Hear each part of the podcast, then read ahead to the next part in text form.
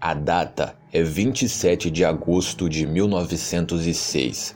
Foi nesse dia que nasceu Edward Theodore Gain, ou apenas Ed Gain. A cidade é Lacrosse. Lacrosse atualmente é uma pequena cidade nos Estados Unidos e na época era um lugar ainda menor, simples e sem nenhum futuro promissor para qualquer pessoa que morasse lá.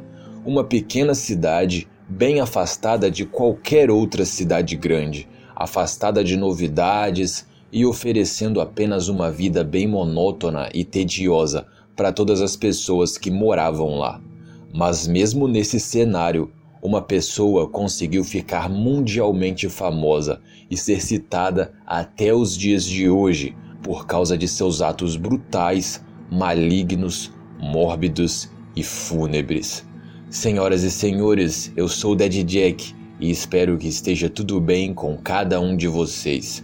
No vídeo de hoje, iremos conhecer a história de Ed Gein e seus objetos.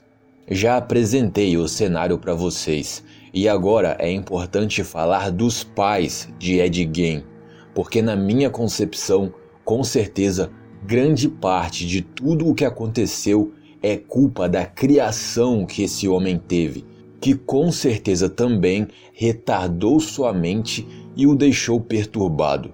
Ed Gein era filho de George Gein e Augusta Lerck.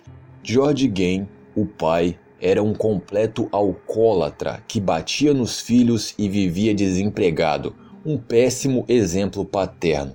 Augusta Lerck, a mãe, era uma lunática religiosa, daquelas pessoas cegas e fanáticas ao extremo, para vocês terem ideia, ela não se separava do marido violento e viciado porque acreditava que divórcio era algo errado aos olhos de Deus. Mas isso nem é o pior. Ela sempre implantou na cabeça dos filhos desde cedo que todas as pessoas eram pecadoras, principalmente as mulheres, que eram todas prostitutas.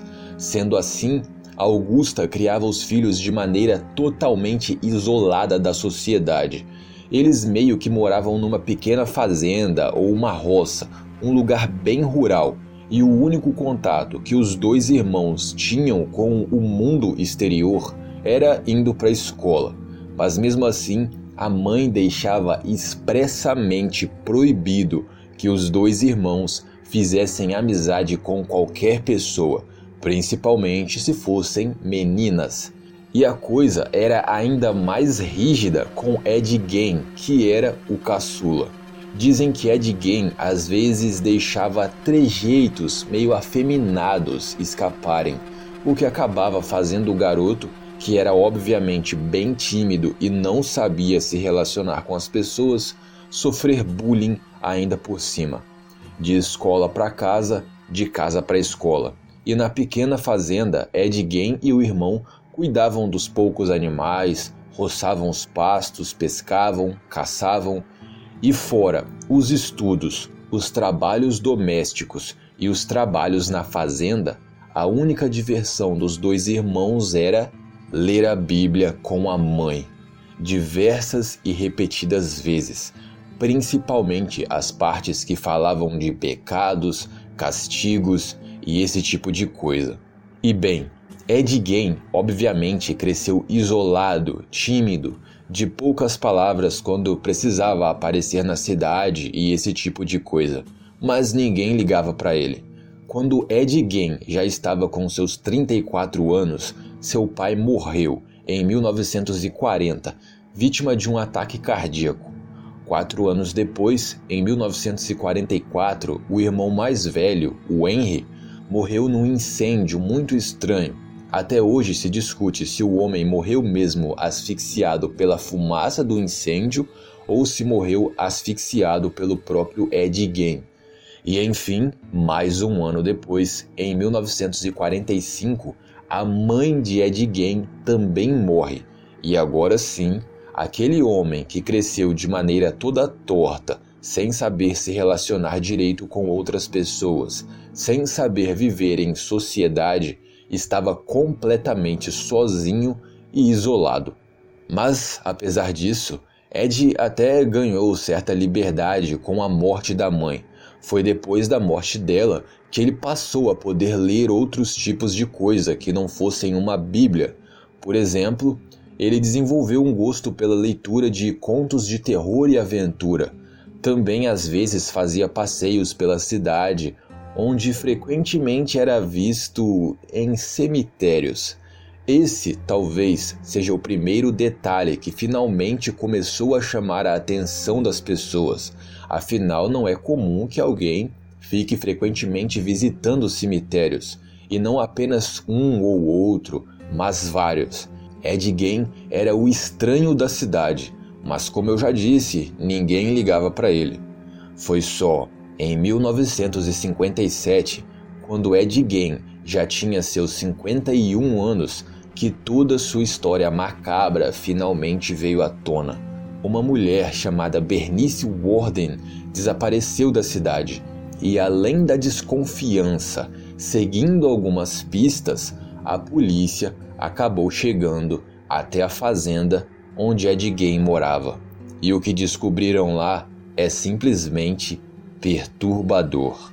Sente-se da cadeira e segure firme, porque agora eu finalmente vou listar os objetos que a polícia achou na casa. Os objetos de Ed Gein. Nove máscaras feitas de pele humana, várias tigelas e copos feitos de crânios humanos com o topo cerrado, colheres feitas de ossos humanos, uma cesta revestida de pele humana, cadeiras e o sofá estofados com pele humana, crânios enfeitando sua cama, um coração humano, um cinto feito de mamilos de mulheres, meias feitas de pele humana uma caixa com várias vaginas arrancadas de mulheres guardadas lá dentro, inclusive a da própria mãe dele, um abajur feito com a pele do rosto de várias pessoas. E por aí vai, vários outros objetos mais, além de muita pele, dedos e outras partes do corpo humano, tudo guardado para possivelmente outros futuros objetos que ele iria criar. Lembram que eu falei que Ed Gein era meio afeminado? A mãe dele, obviamente, reprimia esse lado. Outra coisa que ele só explorou depois da morte dela.